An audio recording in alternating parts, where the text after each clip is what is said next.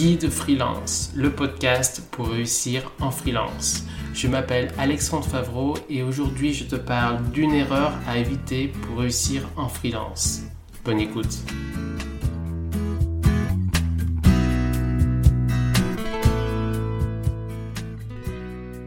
Je vais te parler d'une erreur importante quand on est freelance. C'est négliger l'administratif. Dans cet épisode, il y aura cinq parties. Première partie, qu'est-ce que l'administratif en freelance? Deuxième partie, pourquoi il ne faut pas négliger l'administratif? Troisième partie, liste des tâches administratives.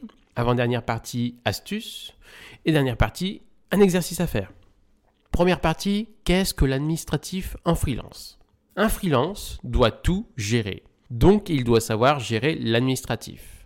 Négliger l'administratif, c'est soit, il y a deux choses. Première chose, faire les choses en retard.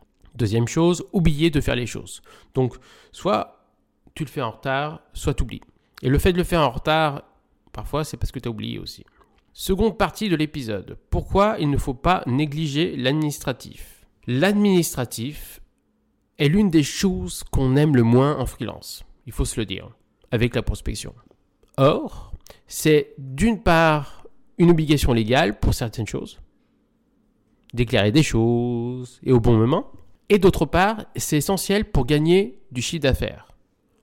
Par exemple, envoyer le devis, l'envoyer à temps, envoyer la facture pour être payé, relancer les paiements, etc.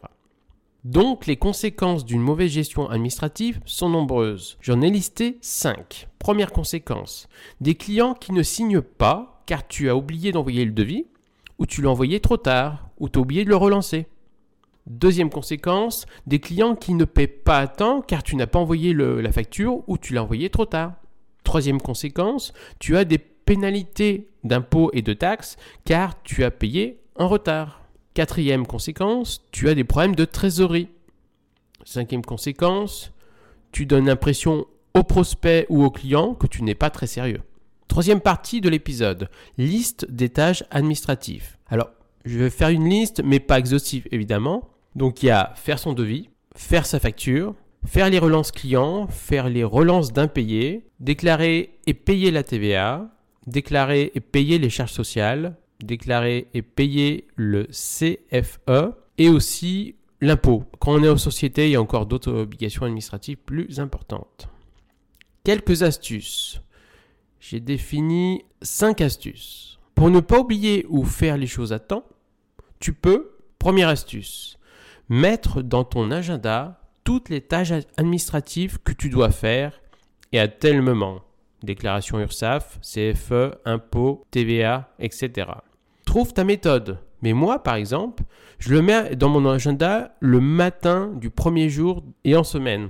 Par exemple, quand on doit déclarer le mois suivant la TVA, l'URSSAF, je déclare le premier jour du mois suivant. Comme ça, c'est fait, je suis sûr de ne pas oublier. Et je le mets dans mon agenda.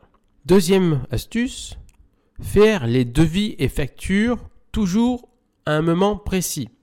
Par exemple, chaque mercredi matin, chaque vendredi de telle heure à telle heure, chaque lundi de telle heure à telle heure. Définis-toi des plages horaires où tu fais que de l'administratif et tu ne fais rien d'autre. Mais tu peux faire autrement, c'est adaptable ta personnalité. Moi, par exemple, les devis, j'ai fait tout de suite. J'ai un prospect au téléphone, j'ai parlé longuement avec le prospect, j'ai bien identifié son besoin, donc je fais le devis tout de suite. Ça m'évite d'oublier ou tout simplement que le prospect attende trop longtemps et ensuite prenne un autre. Autre astuce, faire les relances clients, mets-le dans ton agenda, par exemple, une semaine après avoir envoyé le devis et ensuite trois semaines après avoir envoyé le devis. Autre astuce, faire les relances d'impayés. Par exemple, tu te mets dans l'agenda, tous les deux semaines, tu relances. Dernière astuce, ne pas hésiter à demander aux autres freelances si tu as un problème administratif et si tu n'es pas sûr de quelque chose. Dernière partie, exercice. Définis des plages horaires dans la semaine où tu ne fais que de l'administratif et tu ne dois pas déroger à la règle. Autre chose, mets-toi des rappels dans ton agenda sur toutes les tâches devant être faites à tel moment. Sinon, tu risques d'oublier. Et dernière astuce, ne te définis pas des plages horaires au dernier moment. Par exemple, si tu dois déclarer tous les mois la TVA et tu dois la déclarer au plus tard le 15 du mois, ne définis pas que tu vas déclarer la TVA le 15. Parce que en cas d'imprévu, eh ben, tu vas être bloqué. Il faut que tu le fasses bien en amont. Moi, par exemple, l'ai dit, c'est le premier jour du mois, et puis si je peux pas le premier jour parce qu'il y a un bug, et ça arrive assez souvent, ça sera le deuxième ou le troisième. Mais il faut pas aller plus loin. Et n'oublie pas, par exemple dans les déclarations, parce que ça, ça arrive souvent, tu dois déclarer et ensuite payer. Et je te conseille de déclarer et ensuite payer de suite, le même jour. J'ai créé un livre blanc pour aider les freelances à réussir. Ce livre blanc s'appelle Le livre blanc du freelance tout simplement.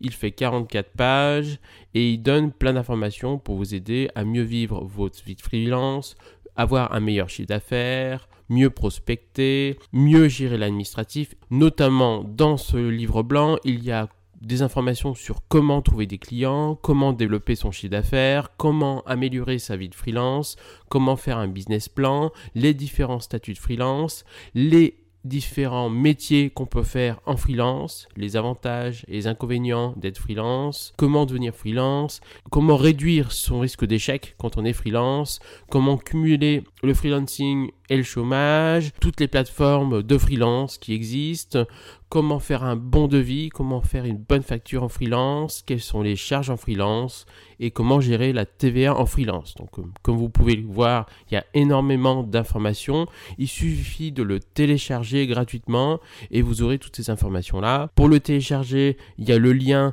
qui est dans le résumé de chaque épisode et qui est dans le résumé de mon podcast. Et si vous voulez aussi me demander, n'hésitez pas, vous pouvez me demander sur contact guidefreelance.com.